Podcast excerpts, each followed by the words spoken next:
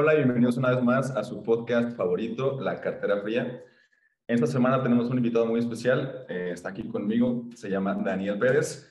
Este, es un entusiasta de los NFTs, lleva algunos meses eh, metido en este, en este rollo y hoy nos quiere platicar, bueno, nos va a platicar un poco sobre su experiencia, cómo es que funcionan los NFTs, eh, por qué es que tenemos que tenerlos en la mira. Y pues como todas las semanas también está aquí con, con nosotros Emilio Braune. ¿Cómo estás, Emilio? ¿Qué onda, Carlos? ¿Qué onda, Daniel? Muy feliz, muy emocionado para conocer más sobre los NFTs, sobre todo pues la experiencia de, de una persona que pues me imagino está mucho más adentrado que yo, entonces espero aprender bastante. ¿Cómo estás, Daniel? Eh, emocionado por estar en el capítulo. Hola, eh, pues es mi primera vez que hago esto, nunca lo había hecho, entonces un poco emocionado, pero ahí les voy contando mi experiencia de cómo empecé y qué es lo que llevo porque pues realmente todo esto es muy nuevo. Alguien que lleve un año ya es un veterano.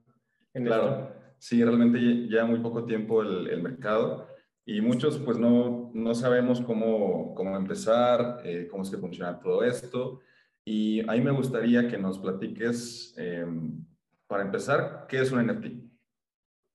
Okay. Para mí, un NFT es como una llave. Es una forma de entrar o verificar que eres propietario de algo. Mucha gente piensa que es una imagen, porque pues las imágenes son lo que se ha eh, hecho en masa y porque también es lo que se ha viralizado más con los Bored Apes y eh, los mutantes y cosas así. Pero pues son los como que lo que más se viralizó. Pero por ejemplo también The Killer sacó unos NFTs el año pasado que creo que fue como 50 álbumes entonces, con esos álbumes te incluía, eh, vas a poder canjear, por así decirlo, cosas durante toda tu vida de The Killers. Entonces, por haber sido los primeros en comprarlo, eh, eso es lo que viene también muy fuerte, un NFT en el mundo de la música. Vamos a empezar a ver eh, que en vez de tú comprar tu, la canción, por así decirlo, en, en iTunes o cosas así, vas a poder comprar la canción con un NFT y vas a poder hasta a lo mejor eh, de, de, componerla, utilizar el audio o nada más las líricas, cosas así. Sí. Eh, entonces, para mí es eso, puede ser cualquier imagen, puede ser un GIF, eh, canciones, boletos. el mes pasado se sonó mucho que en Florida vendían una casa y en vez de darte tu, pues las, las la, la propiedad, la escritura, te daban un NFT con el contrato del, de compraventa y con la propiedad. Entonces ya no era necesario tener todo en papel, porque lo tenías en tu NFT. En el blockchain. Ajá, en el, blockchain. Es la primera vez creo que se hace eso, de vender una casa y dar el certificado en digital, bueno, en blockchain con NFTs. Y mm, este, volviendo un poco a lo que comentas de las imágenes de Board Yacht Club, que fue el primer NFT que se popularizó tanto. Antes de Boring Yacht Club, pues ya se habían hecho varios NFTs. En la red de Bitcoin se hicieron unos en 2014, luego se hicieron los Cyberpunks en 2017 en Ethereum, y fue hasta creo que 2020 cuando se crearon estos Boring Yacht Club. Em, el punto es que la euforia por esta colección ya llegó a, tal grado que algunos famosos como Justin Bieber están comprando este, estos changos e incluso empresas como Adidas ya compraron su, su Boring Yacht Club el equipo de fútbol aquí en México, el Necaxa, tiene su Board Yacht Club, ya lo personalizó y lo tiene como foto de perfil en Twitter. Entonces, es algo muy eh, impresionante que esté ocurriendo esto. Y mm, creo que, no sé si tengas eh, algún comentario, Emilio, hasta ahora de lo, que, de lo que hemos platicado. Sí, yo creo que es muy interesante. y creo que también quisiera complementar con un poco de la descripción, nada más como para dejar un poquito más claro para la audiencia que el NFT como tal, como dice Daniel, pues no es la imagen como tal. Tú lo que estás comprando es el espacio en el blockchain que dice que tú eres dueño de eso, ¿no? Más bien. O sea, porque hay gente que, por ejemplo, hay una empresa de videojuegos que se llama Konami que está vendiendo el arte de sus juegos en NFTs y tú cuando los compras no estás comprando la propiedad intelectual como tal, estás comprando el espacio en el blockchain de ese producto. Entonces, creo que sí es como bien importante diferenciarlo, ¿no? Porque incluso, como dice, de Killers o cualquier cosa, canciones, no estás comprando la propiedad intelectual, más bien es como el espacio en la blockchain. Pero eso es lo que quería comentar, nada más como para aclarar, ¿no? Porque capaz que alguien piensa, igual hay varios como en Twitter que he visto que dicen, ah, compré esto y pues creen que son dueños de la propiedad cuando realmente no, no es así. Claro. Eh, pues ahí también depende. Sí, depende. Porque hay que sí te venden el uso comercial y las licencias. Sí. Entonces puedo revender mi NFT o puedo hacer más cosas con esa licencia. claro. Nada más como que los términos y condiciones que viene el contrato en, bueno, en Etherscan. Sí, exacto. Oye, y... Bueno, no, vale, vale. Por favor. Bueno, está bien. No, o sea, yo nada más quería como cambiar el tema y preguntarle a Daniel si él descubrió los NFTs así como de la nada o tuvo un proceso de conocer las criptomonedas y de ahí saltaste o cómo fue tu primera interacción con ellos? Sí, de hecho, Carlos, primero Carlos me metió la idea de, de todo esto del cripto.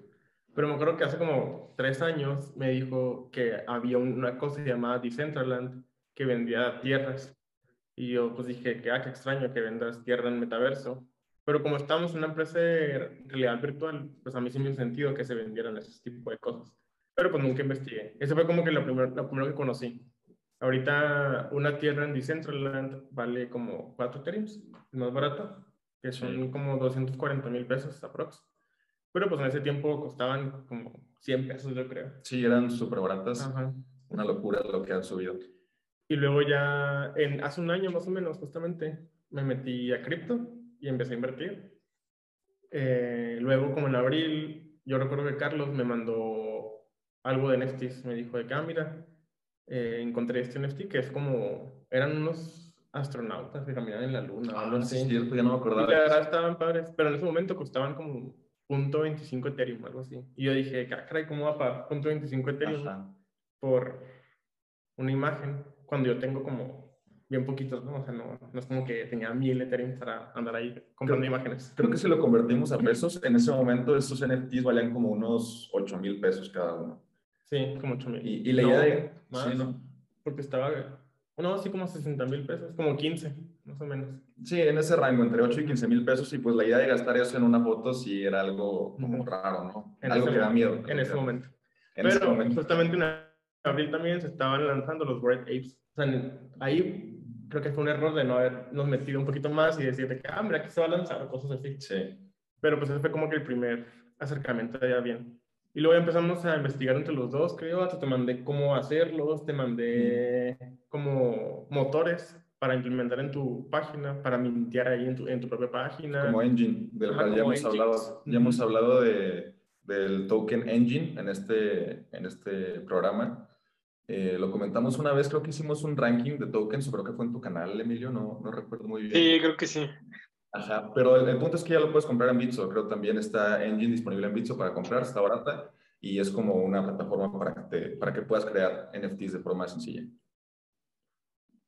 Así es, justo, justo estoy ahorita verificando, vale 1.56 dólares, cayó 27% en el último mes, Engine. Sí, creo que como todo el mercado, ¿no? Cayó durísimo. Sí. Sí. Pero si quieres, sigue contándonos el, el trayecto, Daniel. y pues así fue empezando. Luego ya como en agosto, septiembre, ya empezó a sonar más Word Ape, que empezaron a costar 50 Ethereum, 40. Eh, y luego ya los empezaron a comparar con los punks, que esos ya costaban 65, 70. Y como iban a desplazar los punks y la gente que tenía punks, pues claro que decía que no que como ahorita hay 10.000 punks y hay como 3.000 owners nada más. Entonces, hay gente que tiene hasta 100 punks y cosas así. Entonces, como cuidaban mucho sus cosas, decían de que no, jamás va a pasar eso, no sé qué. Y antes el deseado era tener un punk, era como que, wow, tienes uno, ya lo hiciste con la vida. Eh, porque aparte de esos, eran gratis, se mintieron gratis. Ok. En el 2017. Entonces, como que ya era súper raro tenerlos y así. Eh, y ya hasta diciembre, Adidas, bueno, en noviembre Adidas sacó que, iba, que compró un Bored Ape y lo, como la licencia de Bored Ape te permite comercializarlo y cambiar la, la apariencia de lo que tú quieras con ella. ellos le pusieron un traje, un tracksuit de Adidas y hicieron una colaboración y cosas así. Y una gorra, ¿no? Y, una gorra de Adidas. Entonces, eso fue como que lo primero que sacaron y dije que no manches, van a sacar un NFT de Adidas con Bored Tape. Tengo que comprarlo. Y ya, o sea, me empecé a investigar y cuándo iba a ser y así. Sí, me acuerdo de eso. Y luego ya iba a, iba a salir, costaba punto Ethereum. Y dije, no, pues, está caro, pero pues es ahora nunca, ¿no? Ya. Porque aparte iba a costar un chorro, según iba a subir muchísimo. Y dije, ah, pues lo, lo voy a comprar, lo compro y ya veo qué pasa. Y ya estaba así en el día del mint, duró un chorro como que para comprarlo, o sea, estaba a punto de comprarlo y luego tuvieron que pausar el mint porque tenían problemas en su contrato y ya, pues muchos problemas y así, y duraron como cuatro horas para volver a sacar el mint. Y yo cuando lo quise comprar, me faltó el gas. Oh. Y, sí, o sea, tenía como punto 22 en mi wallet nada más porque dije, no, no me va a costar más de punto 02 el gas. Error. Ese es el primer error primerito que uno, que uno pasa. Sí. Que piensa que el gas... Primero, hay que entender que el gas es una comisión que se paga extra que va a los validadores de la red. a los validadores de la red. O sea, no, no es como que yo como empresa también agarro el gas, sino eso va aparte. Entonces, Carlos sí me dijo de que, ay, pero falta el gas. Y yo dije, no, pues no creo que sea tanto. No, pero pues sí, y pues era algo mundial. Gente, gente, todo el mundo comprando al mismo tiempo. Pues claro que la red se saturó y, que fue, y costó como punto un, Ethereum de puro gas. Se necesitaba como punto 3. Y ya, pues el sold out fue en un minuto, algo así. Un minuto. O sea, menos de un minuto se soldateó todo. Y ya, pues me agüité. Pero pues ya tenía mi punto 20 y tantos ahí en mi, en mi MetaMask listos para o sea, hacer otra cosa. Y no fue hasta el próximo año, o sea, en enero de este año, el 4, no, bueno, más o menos como el 30, eh, vi que un influencer de, de cripto que se llama Bitboy, no, Bitboy. no, CryptoBirb. Ah, CryptoBirb. CryptoBirb, que es de Polonia, puso de que, ah, este nuevo proyecto de Fancy Bears y no sé qué.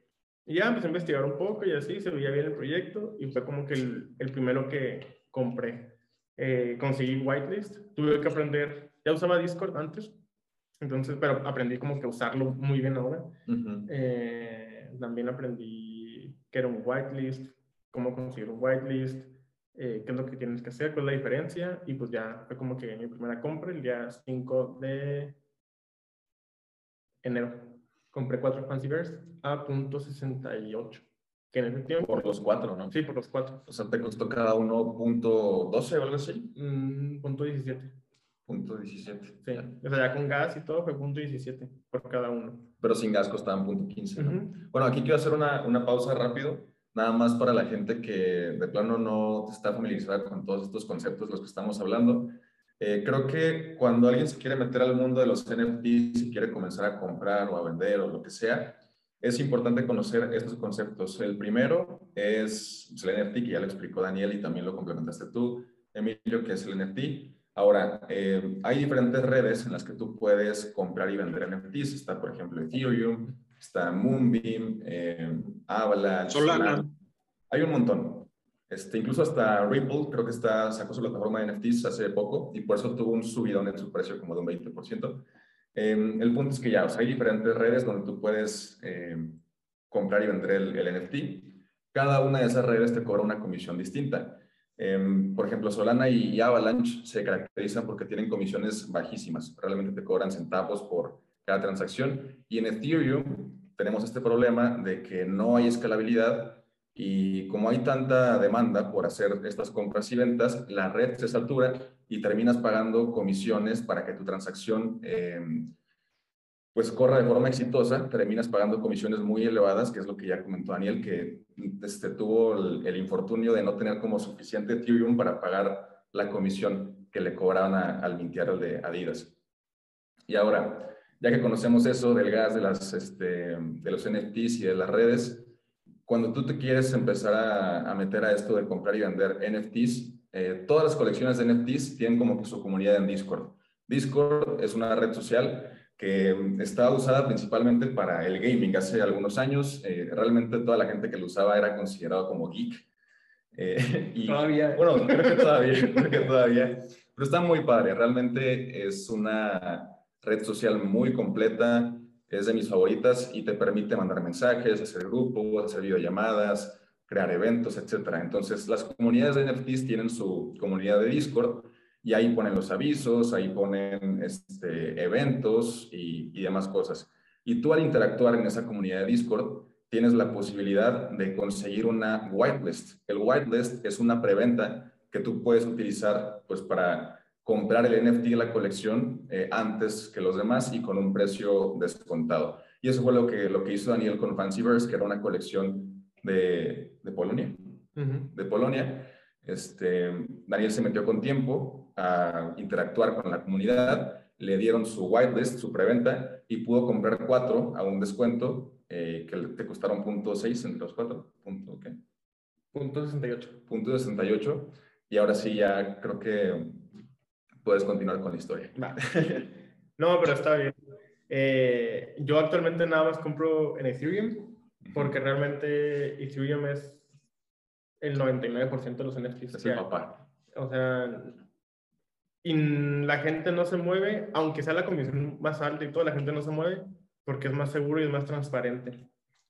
Eh, ahorita mencionaban que Solana y cosas así, pero lo que yo vi en la comunidad es que tres de cada rock pools son de Solana. Entonces...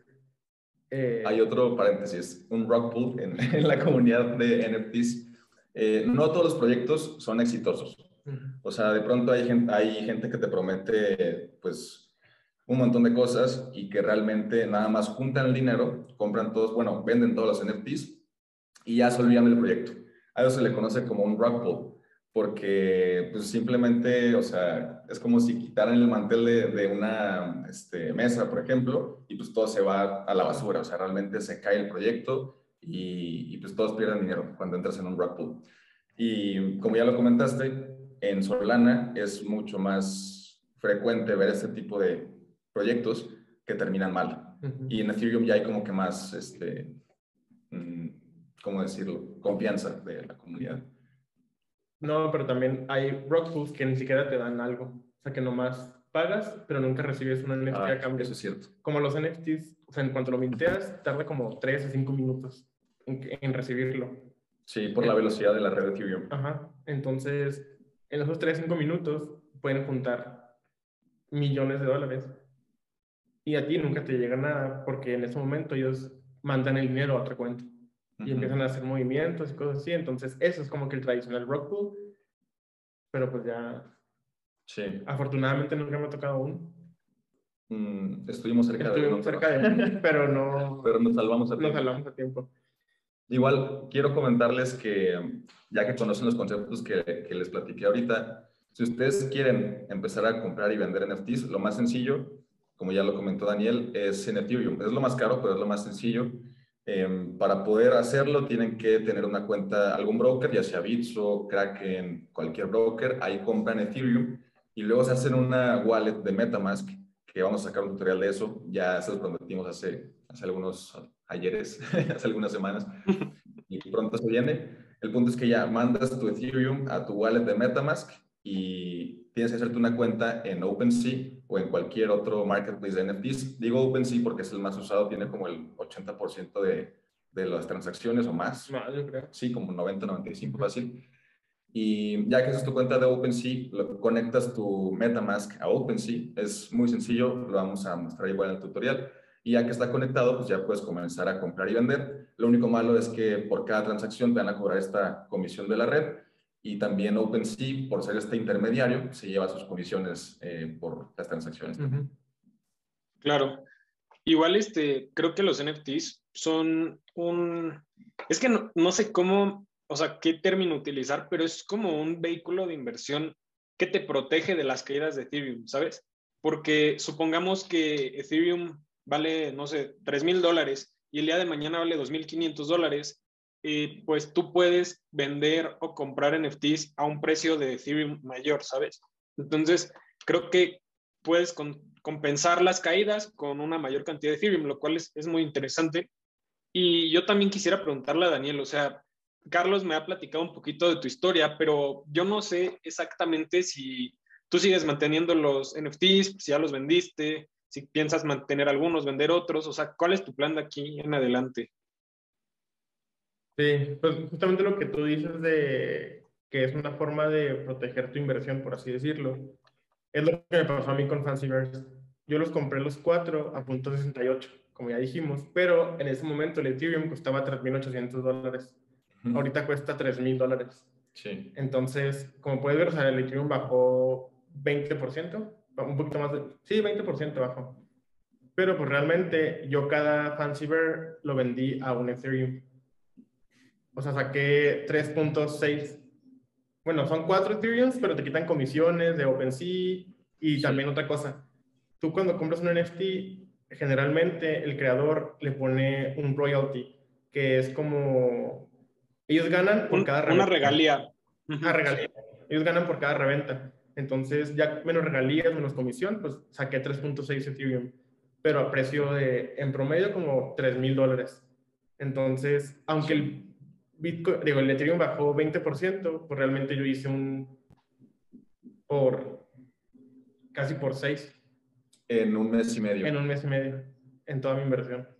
Entonces, y es un proyecto que es mediano, ¿eh? Para mí yo lo considero mediano, porque no es, no es, un proyecto ni grande, pero tampoco es un rock Entonces fue como que un proyecto estable, un proyecto mediano, un proyecto normal. Pero hay proyectos mucho más grandes. Sí, no, me imagino que, que, es una locura.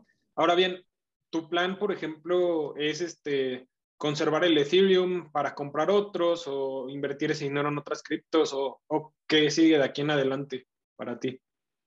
Sí, por ejemplo, de ese sí lo separé un, un poco lo, lo mandé a Sand un poco lo mandé a Juana, porque sé que este año el metaverso que va a explotar así demasiado. Entonces fue como que lo que más le estoy tirando. NFA. NFA, pero pues. eh, eso es lo que le tiro yo. Sí saqué dinero de Ethereum porque pues la vida de adulto necesitas dinero, tristemente, para pagar cosas. Y otra parte lo reinvertí. Actualmente tengo 16 NFTs más o menos de los cuales cinco son en un pequeño fondo junto con Carlos y otra amiga. Un, pequeño fondo de copropiedad de NFTs. tenemos cinco entre nosotros, pero pues los demás 12, 11, 12 son míos. Unos sí los tengo para hacer un flip, que es revenderlos rápido, y otros son para tener inversión de largo plazo. Por ejemplo, hace, ya hace un mes creo, me gané un giveaway en Twitter. También eso es muy importante. O sea, la, la red social más importante aparte de Discord es Twitter. Twitter tiene toda la información de todos los NFTs que van a salir. Hay giveaways. Eh, yo sé que los giveaways suenan bien falsos y bien tontos, pero... Pero cambian vidas. Pero cambian vidas. el mes, el, en febrero, principios de febrero, la primera semana, me gané un giveaway para un proyecto que se llama Tasty Bones. Tasty Bones hizo la estrategia que hizo Doodles. Doodles también es un proyecto de NFTs que ahorita es muy grande. Es de los más importantes, yo creo. Como el quinto, yo creo, top 5 fácil. ¿no? Sí, top 5 de proyectos de NFTs. Que de hecho van a tener una activación en Austin, en el South by Southwest, para holders. Entonces, si tú vas a Austin y tienes cosas, te van a dar merch y vas a tener como que cosas especiales. Pero bueno, volviendo al tema. Tasty Bones hizo lo mismo, o sea, sacó su Twitter, tuvo, empezó a ganar seguidores, pero tenía su Discord cerrado. Eh, y mandaba links de invitación por 100 personas al día. Entonces empezaba a crear comunidad poco a poco en su Discord y podría que la gente empezara a hablar. Entonces como que creó el FOMO de, oye, yo también quiero estar en el Discord. Entonces la gente lo seguía y activaba notificaciones pues, para seguirlo, para poder entrar al Discord. Y ya empezó a subir su engagement en Twitter y empezó a subir como que la popularidad y ahora pues la gente empezaba de que no, yo también quiero un Tasty Bone, yo también quiero un Tasty Bone. Sí, siento que crearon ese feeling de exclusividad y de que eso es algo súper limitado, que nadie podía entrar al Discord, entonces todos querían entrar al Discord. Entonces ahí estábamos, los que nos metimos a esto, estábamos de que, ay, va a salir el nuevo link de Tasty, hay que meternos, hay que meternos. Y pues nadie lo lograba, ¿no? Creo que yo fui el primero y luego fue Bere y luego fue Alex o algo así. Pero pues ya cuando entras en Discord empieza el trabajo real. O sea, la segunda parte es cómo me hago notar yo para que me den whitelist. Y ya, pues yo creo que estuve dos semanas así súper intenso, mensajeando diario, así fuertísimo. Y ya como tres días antes del Mint, me gané un giveaway de Tasty Bones. Y dije que, ah, no, qué chido. Y ya me dieron el Mint de dos. Cada uno costaba .069, que en ese momento eran como... ¿Cuánto? 4 mil pesos, 5 mil pesos, algo así, o sea, no, menos de 4 mil pesos, 3 mil. Pagaste por los dos como... 6 mil pesos, ya con todo y, y, gas. Y gas. Ah, porque también es muy importante el, el Azuki. Pero bueno, ahorita hablamos de eso. Eh, pagué como 5 mil pesos, 6 mil pesos entre todo en gas. Y la reventa, como era tanto la emoción y el FOMO y el hype de, desde la gente que no, nunca entró al Discord, muchos seguidores en Twitter, y luego el, nomás eran 5 mil NFTs, pues la gente estaba loca así de que no, yo lo quiero comprar y no importa cuánto está la reventa, ¿no? Y pues ya la gente lo empezó a postear en dos Ethereum, o sea, se empezó la reventa. O sea, de punto .069 a 2. En, en, un segundo, o sea, ni siquiera la gente lo compraba y lo posteaba. Y así es como se posteaba, se vendía. El primer día creo que tuvo como mil ventas. O sea, el 20% de toda la... La colección la, se vendió. De toda la colección subió ese día hasta 2.75 estaba entre 1.9 y 2.75 en todo el día. Pero pues mintiabas dos, entonces básicamente puedes haber ganado 5 Ethereum, ya 5 misiones y sin, claro. y sin royalties. Pero pues esos eran 300 mil pesos en segundos. Entonces, a lo mejor tú como usuario dices de que, ah, pero .069 a 5 Ethereum, pues 5 no suena tanto pero lo conviertes a pesos y ya, como que, ah, caray. Sí, por eso decimos que cambian vida los giveaways. Sí, o sea, literal. Literal me gané 300 mil pesos en Twitter, por así decirlo. Pero yo no vendí. No sé por qué en, en mi interior dije que no, no voy a vender porque creo que trae, tengo, va a ser uno que es raro. No, lo voy a, no los voy a vender ninguno de los dos. Y así se quedó. Y luego empezó a bajar hasta uno en, antes del reveal, hasta lo importante. Tú cuando lo compras, no está revelado. Es, una, es como todos son iguales. Todos son iguales al principio. Y la gente o los proyectos dicen de que no, pues el reveal es en una semana o en dos días, cosas así, porque crean como que ese, ah, yo quiero, voy a comprar más para ver cuál me sale y si me sale uno súper raro.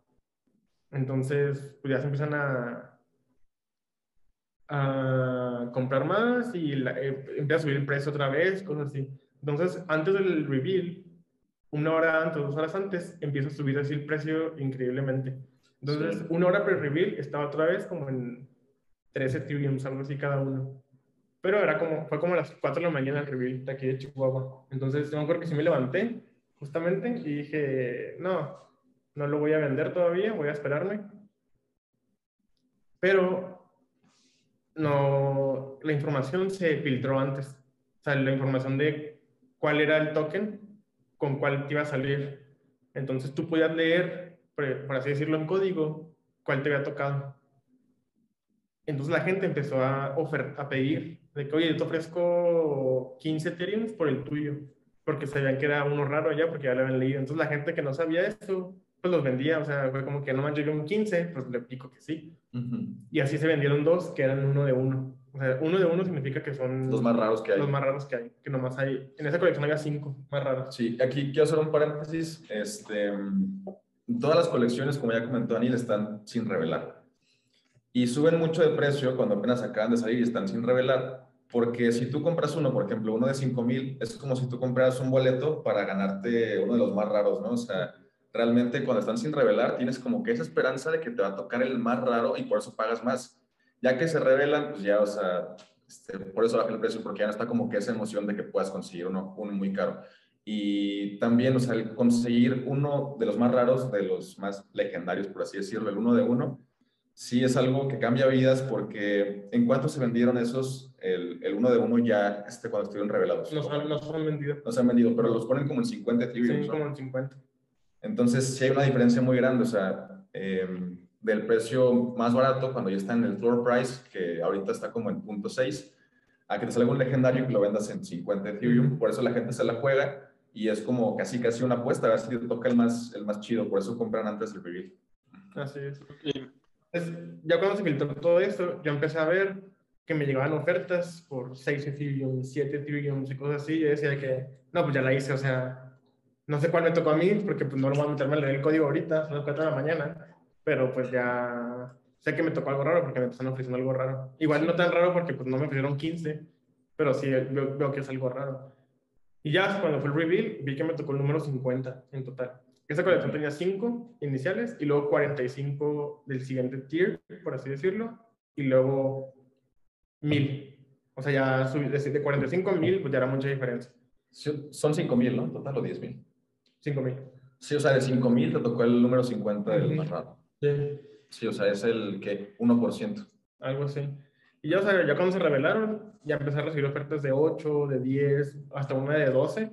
Y dije que lo venderé o no lo venderé. Pero ahí dije, no, no lo voy a vender todavía. O sea, no me urge el dinero y es algo que puede valer mucho más en el futuro. Entonces, pues básicamente le dije, que, ajá, fue un hold. Le dije que no, 700 mil pesos. Suena muy fuerte eso, pero es la verdad. Sí, o sea, fue, fue como que la decisión más fuerte que he tenido en mi vida. Qué locura. Ajá. Básicamente, la colegiatura del TEC de Monterrey de 5 años. Sí, o sea, una carrera. una carrera en... Una carrera y sin beca. El enganche de una casa. Ándale. Y de una casa, pues, bueno. Sí. Podría ser. En mi mente dije que no, dije a lo mejor eso va a valer más en el futuro. Entonces lo guardé, pero el otro me salió un número 211 en general, de 5000. Eso me salió un 2 raro realmente. Y el otro sí dije, sí, sí lo voy a vender. ¿Y en cuánto lo vendiste? En 3. Ah, súper. O sea, ciento, en ese momento era como 180 mil pesos. 180, ahorita son como. ¿También? 180 mil pesos. Ah. Sí.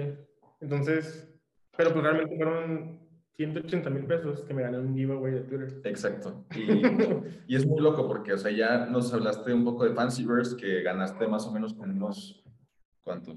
¿Tres Ethereums? Más de tres. Más de tres, 3.6. Ahora esto de Tasty Bones.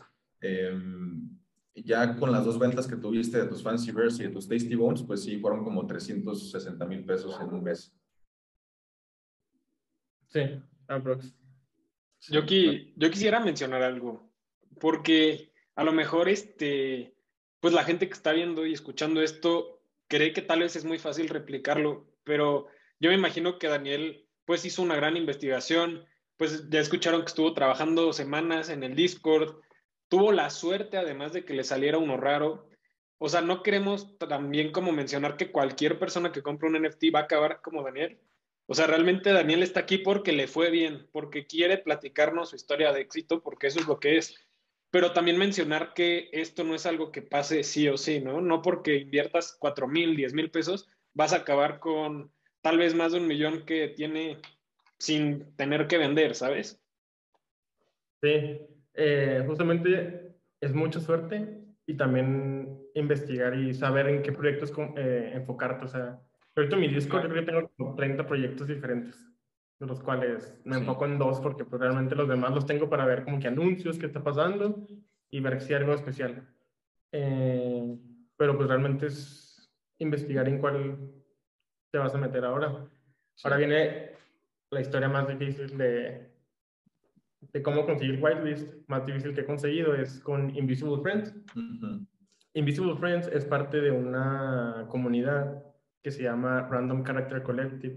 Ellos sacaron dos colecciones el año pasado y sacaron Invisible Friends este año. Entonces, desde el año pasado, como en noviembre, anunciaron Invisible Friends y empezaron a hacer la comunidad en Discord y así, ¿no? Entonces yo entré como el... Diciembre no, enero como 7 entré al Discord. Y ya, o sea, tenías que, el, para tener whitelist ahí, tenías que subir a nivel 10 para tener acceso a un canal cuando hacían juegos. Para subir a nivel 10 es importante, o sea, en ese canal tenías que mandar una cantidad obscena de Eran como 500 y mensajes. O sea, tenías que trabajarle ahí, estar mandando mensajes y platicar con la gente, conocer gente y así, ¿no?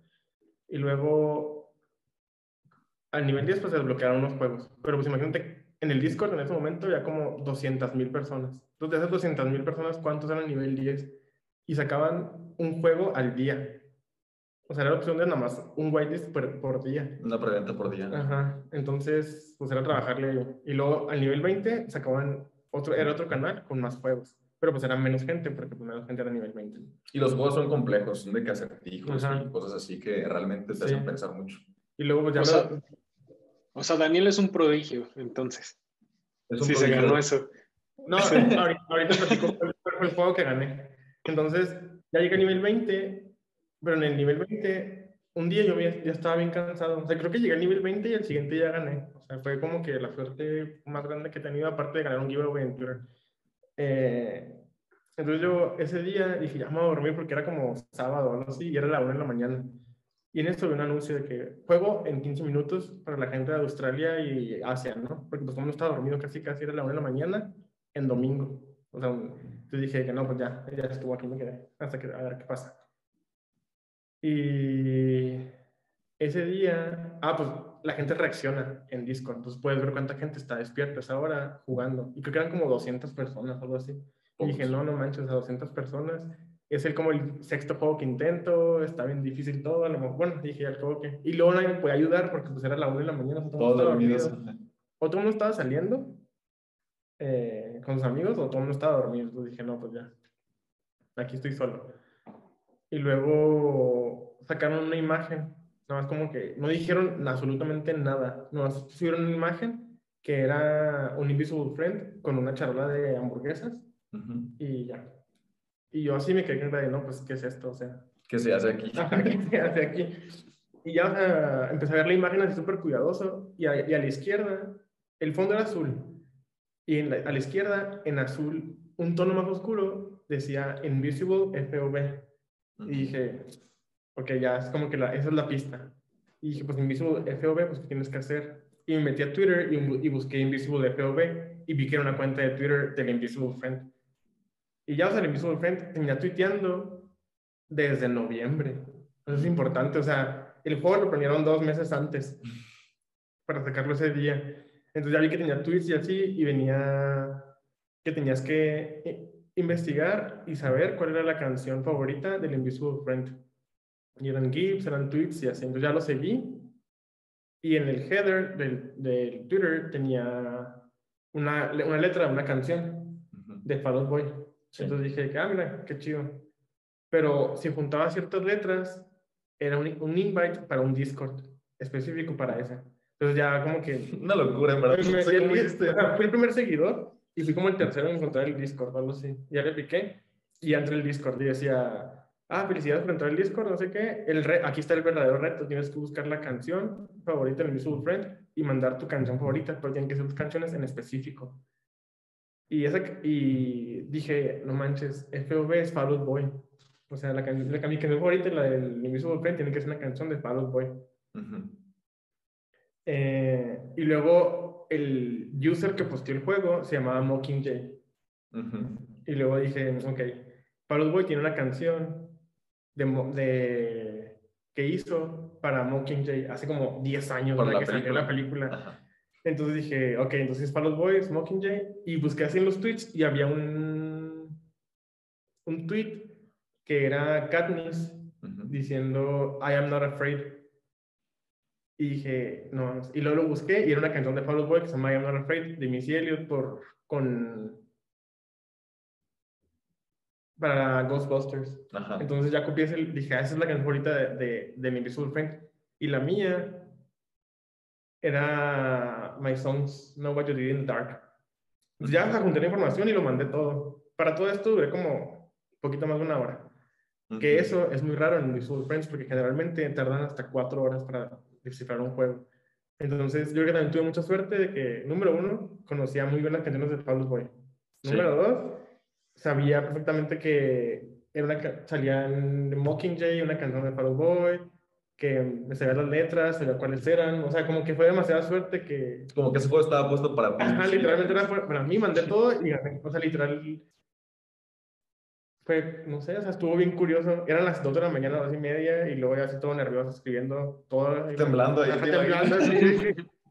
pues ya mandé todo y dijeron de que no, pues sí ganaste. Porque en el Invisible Friends, no importa, aunque ganaras, si no eres una persona que mandara mensajes, que estuviera atento a la comunidad, que creara amigos ahí, que fuera importante para la comunidad, no te dan whitelist. O sea, la gente ganaba y le decían de que no, tú no vales, porque eres de que nomás has escrito tres veces o has hecho cosas ofensivas o así.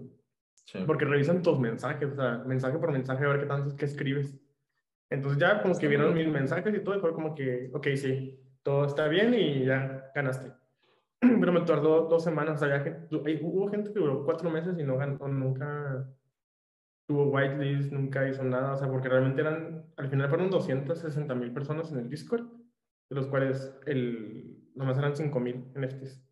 Entonces, pues no era ni el 0.01% de gente. Estuvo intenso y la inversión de tiempo fue, fue muy grande. Eh, creo que tú mandaste como unos 5 mil mensajes o algo así, ¿no? Sí, algo así. O sea... yo, yo también intenté conseguir la preventa, mandé como unos 1100 mensajes, que para mí fue mucho. O sea, yo sí estuve ahí. No, no es como que me puse un día a mandar mensajes por 8 horas y nada por el estilo, pero sí durante varios días sí mandaba mensajes como por, no sé, 20 minutos o así. Tenía conversaciones y también hice un fanart para conseguir el, el, whitelist, pero pues al final fue muy tarde. Creo que si lo hubiera hecho antes, tal vez hubiera conseguido preventa, pero me espera al final prácticamente. Y pues ya, o sea, este fue en febrero, en febrero, y ya sacaron el mint price, fue de punto 25. Eh, que realmente un mint price de punto 25 es caro. Es, caro. Como ya dijimos el año pasado, eh, pues son 15 mil pesos. Entonces, pero pues no, no, iban a comprarlo porque pues es el segundo proyecto más seguido en Twitter después de Bored Ape. Tienen medio millón de followers. ya tienen más, ya están a nada de superar a Bored Ape. Entonces, todo el mundo sabía que era el proyecto. Que iba a explotar. Que iba a explotar y que iba a ser mejor proyecto del 2022 y va a ser top 5, ya es top 5, definitivamente. Sí, sí, ahorita, bueno, en su salida, eh, yo vi que estaban vendiendo como en 13 Ethereum cada uno. O sea, la gente los compró en punto .25, se vendieron algunos en 13, creo que hasta en 15, 10, todo ese rango de precios. Y luego se revelaron. Y cuando se revelaron, pues ya la gente está pagando 6 Ethereum por el más barato y por los más caros han pagado más de 100 Ethereum, incluso hasta hicieron una subasta de uno, que es el más, el más raro, ¿no? El dorado, y una persona que pagó 1.2 millones de dólares por ese NFT. 1.3. 1.3 millones de dólares. Fue una, una locura. Sí. ¿Y tú, Daniel, sigues teniendo tu, tu Invisible Friend o, todavía no? ¿O ya no? ¿Sí? sí. Ese y Tasty Bomb yo creo que son los proyectos que no voy a vender. Bueno, tal vez lo voy a vender el de Tasty Bomb porque me tocó muy, muy raro para comprarme uno de, del Floor. Pero en Invisible Friend sí no voy a vender el que tengo. Eh, ¿Por qué?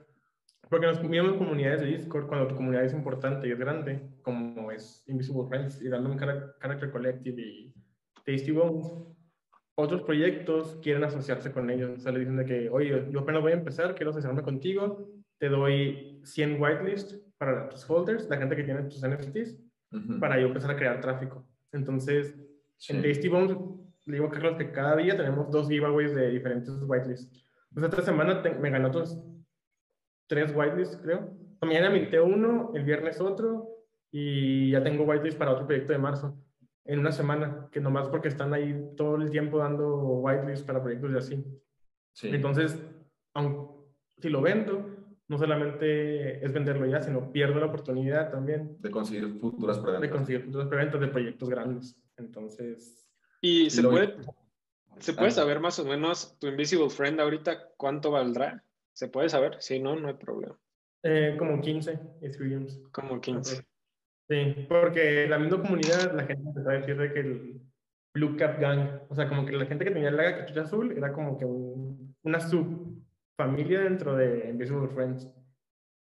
Y a mí me tocó uno. Sin cachucha azul. Sin cachucha azul, pero era una mujer. Entonces, un usuario de Discord me dijo, ah, te lo cambio, yo quiero una mujer, yo quiero su nombre, te quiero cambio por esto. Y era una cachucha azul. Entonces fue como que, no, pues te lo cambio, o sea, nada más hay 100 de cachucha azul. Es como que una subfamilia y la gente pues, lo va a querer y va a, va, a costar más en el futuro también. Sí. Entonces lo cambio. Y hablando del intercambio. Ah, ah justo iba a preguntar del intercambio, o sea, ¿cómo, ¿cómo garantizas que va a haber un intercambio completamente legal de su parte? Regla número uno, creo que en todo el Internet nunca le piques un link.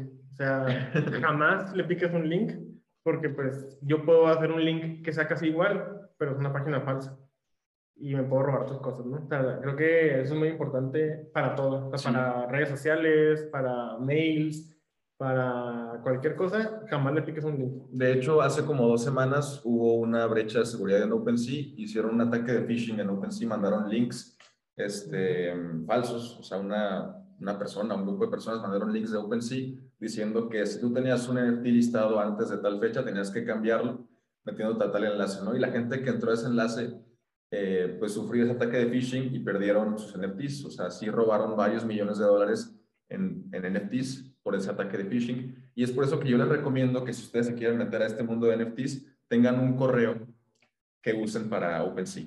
Solo así un correo que tal vez sea, por ejemplo, en mi caso, carlos.opensea.gmail.com o algo así. Y ya solo usar ese correo para OpenSea y de esa forma sabes que la única empresa que tiene tu correo es OpenSea. Pero también OpenSea nunca manda correos. O sea, jamás manda correos. Bueno, solo cuando vendes algo, cuando compras algo. Ajá, cuando vendes algo o cuando te llegan ofertas. Sí. Pero jamás te vendo un correo para que hagas eso. O sea, ellos mismos lo dicen. Pero pues hubo gente que cayó, ¿no? Poniendo al, al, al, otro, hay plataformas que se llaman NFT Trader o otro que se llama SudoSwap, que es para transferir NFTs. Como dije, nunca le piques un link, siempre métete directamente a la página y cuando tú creas un trade te aparece un código. Ese código se lo mandas a la otra persona y ya esa persona sí puede meter el código. Pero en su swap y en NFT Trader, cuando tú, le, cuando tú quieres hacer un cambio, yo elijo mi NFT y la otra persona elige su NFT. Los dos tienen que confirmar. Si uno ya no confirma, se cancela. Pero yo puedo ver ahí el NFT de la otra persona también y puedo ver qué token ID es, qué tipo de contrato es, dónde está listado, de qué colección es. Entonces, ya ahí es como que seguro de que, oye, pues si tiene la colección, tiene todo. Si le pico la colección, me lleva a OpenSea, entonces, pues sí es el, el, el real. Entonces, realmente también yo tenía mucho miedo. Sí, no, es que pues, sí da miedo, o sea, intercambiar algo que vale 15 Ethereums, sí, es algo de terror. De hecho, eh, hace poco me pasó que mm, conseguí una preventa para una colección este, y esa preventa me permitía comprar cinco NFTs de esa colección. Pero esa colección la verdad es que a mí no me llamaba la atención. Se me hizo que estaba chafa, tenía muy poca gente en Discord, casi no había comunidad.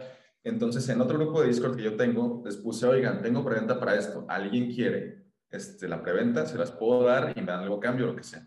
Me mandó un mensaje un chavo y me dijo, oye, yo quiero, yo quiero esa preventa.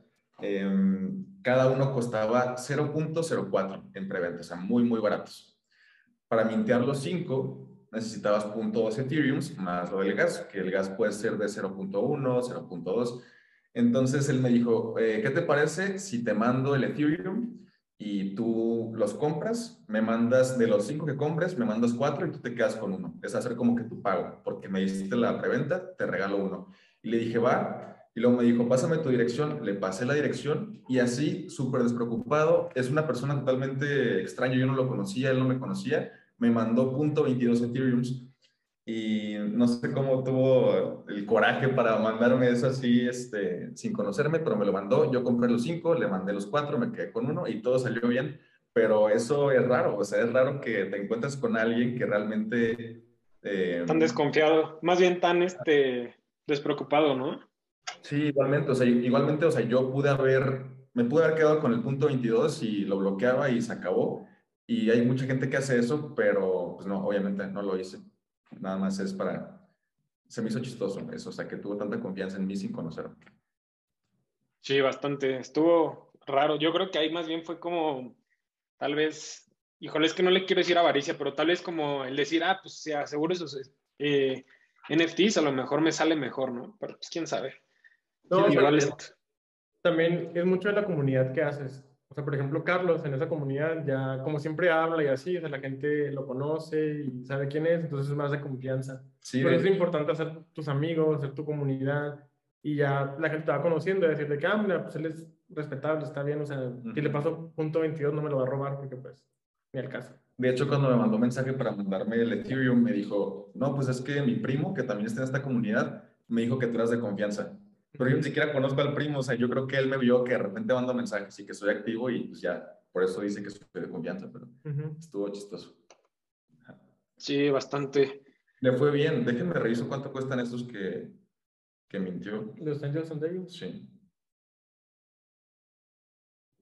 Aquí rápido. Se están vendiendo en 0.08 y a él le costaron 0.04, o sea, ya lo multiplicó por dos en poco tiempo. Fue un, un buen deal para él y para mí. Y mm, quiero hacer como que un este, paréntesis de, para hablarles un poquito de lo que comentamos ahorita, de que Daniel fue alguien muy suertudo, o sea, realmente es, es raro que alguien se meta en NFTs y que gane tanto, tantos NFTs o tanto Ethereum en un periodo, periodo de tiempo tan corto. Y quiero que sepan que igual hay gente que se mete y solo pierde dinero. O sea, realmente no hacen nada más que perder dinero por su mala suerte o porque no investigan bien los proyectos. O sea, es algo que puede suceder y sucede mucho. Y mm, les quería comentar también que quería hacer como categorías de NFTs. Esto lo comentaste hace algunos minutos, pero decías que tú compraste los Fancy Bears, que son como categoría media, ¿no? Para o sea, de bajo riesgo. Para mí hay tres nada más, o sea, súper especulativo, eh, medio y este, blue chips, por así decirlo. El especulativo es que pues ya, o sea, tú metes tu dinero esperando que se vaya a la luna y si no, pues ya, o sea, se va al suelo, como mis Neckville, que yo tengo algunos de una colección que se llama Neckville. Eh, yo considero que son especulativos, no tan, no súper, súper especulativos, pero sí lo son. Luego ya los de rango medio son unos que ya están con un floor pues alto de, no sé, 0.6 Ethereum, a un Ethereum como los Fancyverse, como los Slim Puts y muchos otros. Y los que ya son blue chip son los que tienen tanto hype detrás y sabes que hay gente eh, que ha pertenecido a colecciones muy importantes como Bored Yacht Club o como a Random Character Collective o cualquier otra de estas y sabes que va a tener éxito el NFT y sabes que si consigues el whitelist pues vas a tener una ganancia muy buena como lo que pasó con, con, Invisible Friends. Creo que son las tres categorías, eh, especulativo, medio y blue chip. Sí, más o menos igual. Pero pues también un proyecto esté en una no significa que se va a quedar siempre en la misma. Exacto. O sea, por ejemplo, Neckville yo lo pondría en rango medio ya. O sea, tiene su propio NFT World, ya puede generar dinero ahí, eh, tiene una comunidad, no es tan grande, pero pues está bien, son baratos, es fácil de entrar. Luego, por ejemplo, Motherfuckers, o sea, ah, yo lo pondría en el súper especulativo y ahorita yo creo que ya va a ser Blue Chip. O sí, sea, próximamente. Motherfuckers es un proyecto que salió en noviembre, donde no se acabó al principio, eran 10 mil, o sea, se vendió todo, como duró como un mes para venderse y luego... Están horribles, están horribles. hizo un niño de tres años en Paint. Literal, o sea, es como... sí, o sea, ni Paint. Yo creo que alguien que ni siquiera se esforzó, ¿no? Pero es una persona que, se, que es respetable en el mundo del cripto y NFTs y cosas así, ¿no? Entonces fue como que, ah, no, súper bien. Eh, y ahora que fue Ethereum Denver, que fue una convención de Ethereum, él fue y como que les dijo que, ah, pues sí, saqué mi colección de NFTs y así, pero que la gente no sabía y les las empezó a comprar. Entonces, en una semana, o menos de una semana, como cuatro días, subieron de punto uno como a seis Ethereum. Sí, fue una, una, locura. Y luego lo más loco es que creo que ni siquiera tienen un roadmap. Sí, ¿no? Em, para la gente que no, igual no conoce estos términos, por lo general las colecciones de NFTs tienen algo llamado roadmap, que básicamente es, o sea, te, te ponen ahí de que en texto qué es lo que van a estar haciendo durante los siguientes meses, qué, no sé, colaboraciones tienen en mente, qué quieren hacer. Por ejemplo, hay, hay colecciones que sacan juegos, que sacan, este, que compran tierra en el metaverso, así como que diferentes pasos para hacer la colección más eh, conocida o más exitosa en el futuro. Y ese, el de Muffers o Motherfuckers, no tenían nada, simplemente eran dibujos feos en Paint que explotaron por alguna razón. Y mm, Not Financial Advice, Neckville está interesante. Si ustedes se quieren meter a un proyecto, em, pues la verdad es que está muy barato. O sea, puedes comprar uno en 0.05 y mm, creo que es un proyecto interesante, aunque es de alto riesgo, ya saben. Todo esto de NFTs es súper, súper arriesgado y no piensen que va a explotar de un día para otro ni nada por el estilo, que eso pasa mucho. Hay gente que compra NFTs, em, les llaman paper hands porque compran el NFT este, ellos creen que va a explotar en un lapso de, no sé, pocos días o dos semanas o algo así, y terminan vendiéndolo más barato de lo que compraron por la desesperación. Entonces, están los paper hands que hacen eso y los diamond hands que realmente lo mantienen y se esperan a que realmente tenga éxito el proyecto en el futuro. Así es. Y también el proyecto es al revés, o sea, que creen que va a ser blue chip y termina así totalmente mal como Pixelmon. Pixelmon, sí. Pixelmon era, es un proyecto, que sigue existiendo, de un niño que tiene 19 años, ¿eh? digo niño porque pues, tiene 19 años. Qué locura, en verdad. O sea, está estudiando la carrera y dijo, ah, voy a hacer una colección de NFTs, voy a hacer un juego que sea como Pokémon, pero de monitos de píxeles. Ajá, en el blockchain. En el blockchain. Y hubo tanto hype que hizo como whitelist, eran 2.000 personas y 8.000 para public sale, ¿no? Entonces dijo, ah, el, public sale va a costar 20, ¿no? ¿no? pero dijo, va a costar el, la mitad de lo que se vende el Pixelmon Trainer más barato. Y los Pixelmon Trainers hubo subastas. Entonces hubo 10 y se vendieron de 6.8 hasta 15 Ethereums. O sea, una locura, ¿no? El, el, niño ni siquiera tenía nada, o sea, dijo, va a ser un juego y ya, no tengo ningún juego hecho, no tengo nada, quiero hacerlo. Estos son como que lo que quiero hacer. Por eso se veía muy bien, la verdad. La gente confía en mí, sí o no, la gente dijo que no, pues sí. Entonces, los, los trainers de 6 a 15 Ethereum, ¿no? Y estaban chidos. Entonces dijo que no, no, pues la Dodge Action va a empezar en 3 porque es el 50% de 6. Y empezó en 3, en 3 Ethereum. 3 Ethereum está muy loco para... Es carísimo. O sea, son 130 mil pesos por un NFT. Sí. Y se vendieron 8 mil como en una hora y media. Se vendió todo así, sold out. Todo, sold out. Creo que rompió récord de cantidad recabada en Mint o algo así. Así es. Y luego los revelaron y están asquerosos, en verdad. Les vamos a poner una imagen en el caso de que nos estén escuchando en YouTube. Inserta imagen aquí. Inserta imagen aquí, ajá. Están horribles. a Kevin. A Kevin, ajá. Y pues ya, eso. eso sí, y ahorita valen punto 3. O sea, de 180 mil pesos a 18 mil pesos en dos semanas. Sí. Es una locura. Quiero hacer un recap este, de todo lo que platicamos súper rápido para que la gente que no está metida en este mundo sepa más o menos cómo entrarse si quieren entrar. Número uno, los NFTs pues son como esta propiedad que está en el blockchain que te garantiza que tú eres el dueño de cualquier objeto digital, ¿no? ya sea una, una foto, un GIF, una este, pieza musical, lo que sea.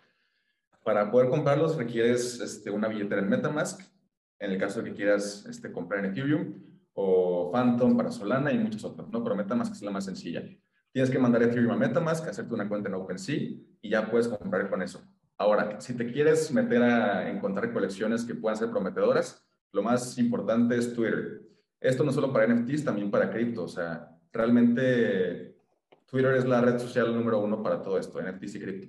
Entonces te metes ahí, eh, buscas proyectos que tengan buenos backers, que tengan gente que ha estado en proyectos pues interesantes antes.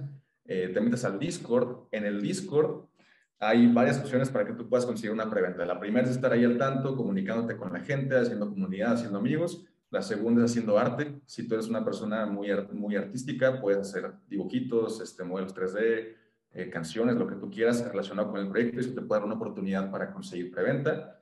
Otra es que eh, ganes un giveaway en Twitter. Este, y también sacan otras diferentes opciones para conseguir preventa, pero eso depende de cada proyecto. Y mm, básicamente creo que eso es. Eso es. Ah, bueno, también tienen que tener en mente lo, de las, lo del gas cuando van a mintear o cuando van a comprar. Y mm, tienen que ser conscientes de que esto realmente pues te va a consumir mucho tiempo. Si quieres meterte full a conseguir preventas y a conseguir, sí, pues preventas los proyectos más interesantes, vas a tener que meterle muchas horas de tiempo. Sí, muchas horas, perdón. Y mm, también puedes tener la suerte como Daniel de ganar giveaways en Twitter, pero es algo muy, muy extraño. Y bueno, no pierden nada realmente, así, o sea, participando en giveaways. Sí, y yo creo que en Twitter, como recomendaciones de a quién seguir, yo sigo mucho a Andrew Wang. Andrew Wang es, se puede decir como que influencer de NFTs. Él nunca promociona nada ni nada, pero él es, yo creo que el top 5 de personas conocidas en ese mundo, ya mundialmente, entonces como que él sabe qué proyectos sí son buenos, cuáles son bugs. Él nunca va a postear algo que le parece raro o alguien que diga de que no, pues esta persona nunca va a hacer nada y así. Sí. También, ¿quién más? Farok. Es F-A-R-O-K-H. Farok es el creador de Rock Radio, que es justamente como un podcast, por así decirlo, pero es un NFT. Entonces, si yo tengo un NFT de Rock Radio, también soy parcialmente dueño del podcast. Entonces tengo regalías, decido a quién invitar. Como si fuera una DAO el podcast, ¿no? Como si el podcast fuera una organización descentralizada. Sí, sí, es una DAO, justamente. Eh, también pues él tiene, es la radio más importante de NFTs, entonces pues realmente si un proyecto se sube ahí a hablar, es porque va a ser un proyecto muy bueno. Pueden seguirlo. De proyectos, dijimos que como que el top 5 de proyectos ahorita es Bored Ape y todos sus derivados, que son Bored Ape Yacht Club, Mutant Ape Yacht Club, eh, Chemistry Club y Bored Kennel Club. Ajá, pero todos o sea, mucho cuidado porque también hay derivados, o sea, hay muchos proyectos de changos. No todos los changos son Bored Yacht Club, hay changos que no valen nada. Sí, nunca me un chango. También es como que una regla. Sí, nunca, nunca se metan un proyecto de changos que no sean boarding Ajá. Eh, ese es como que el primero. Y luego yo pondría Doodles en segundo lugar. También pueden seguirlos y pueden ver qué están haciendo, eh, enterarse de noticias. Azuki, que Azuki es un proyecto nuevo, que también se, fue una locura. Eh, si hay tiempo para hablarlo, pues se puede comentar. Pero lo importante de Azuki es que ellos crearon una versión nueva del contrato para mintear NFTs que cuesta un 10%, que es normal. Entonces, los NFTs están usando el contrato de ellos para hacer sus NFTs ya, lo cual ya redujo mucho el gas fee. Por eso también es tan importante ahorita Azuki en el mundo. Eh, cool Cats. Cool Cats. Y yo creo que metería Invisible Friends ahora. Sí, Invisible Friends. Y, y ya, esas son las más importantes. Y mm, este, algo que quieras comentarle a nuestra audiencia para, para cerrar, algo que quieras que se lleven. Mm, no necesitan tanto dinero para empezar realmente. a veces la gente dice que no, pues que los NFTs están bien caros, como me meto y así. Eh, hay, como dije, preventas desde .069, que ahorita son 3.600 pesos. Sí. realmente es algo que la gente a lo mejor va a tardar en ahorrar, pero es algo posible de hacer. Sí, es posible. Eh, a lo mejor hay que aprender mucho, pero pues es tiempo si dices, ah, pues quiero invertir en tres meses que junte el dinero, pues es mi momento de empezar a meter a Discord, a meterlo en Twitter, empezar a buscar qué proyectos sí quiero entrar, eh, hacer bien, bien mi investigación para que no me roben mi dinero que estoy ahorrando. Eh, y pues sí, o sea, como dije yo, en total así, inicialmente metí 1.6 Ethereum en total. Sí. Y se me hace mucho. Y pues ahorita ya... Ya eres Vitalik, ya tienes como 1000 Ethereum. Sí, o sea, tengo dos que valen 15 y he sacado ya de ganancias del profit como 3, 3 Ethereum. Sí, en un mes y medio. Según mi cuenta de Bits. Sí. ya, ya, ya, ahí no te lo chequé, de hecho. Ya. Muy, muy Ok. Sí, muy bien. Yo creo que, pues, ya con esto, estos pensamientos finales podríamos concluir. por mi parte, pues, a nombre de la cartera fría, Daniel, te agradecemos muchísimo que te hayas dado el tiempo de venir. Creo que definitivamente va a ser muy este, útil todos tus consejos para la audiencia. Y yo si pudiera darles eh, un comentario final, sea que si quieren entrar a NFTs, empiecen con poco dinero, como dice Daniel, y ya tengan otras inversiones en otro tipo de vehículos antes de empezar con esto. Porque si cripto es arriesgado, pues NFTs es 10 veces más arriesgado y menos líquido. Entonces sí, yo creo que aquí cerramos el episodio de esta semana. De nuevo, gracias Daniel por estar aquí con nosotros. Y, mm, ah, bueno, tus redes sociales, ¿quieres que las digamos? O? Sí, realmente todas mis redes sociales son iguales. Es Daniel PRZLR en todos lados, literalmente. También en OpenSea lo pueden. También en OpenSea. eh, y pues ya. Va. Bueno, hasta aquí llegamos el episodio. Esperamos que les haya gustado. Nos vemos la siguiente semana. Nos vemos. Hasta luego.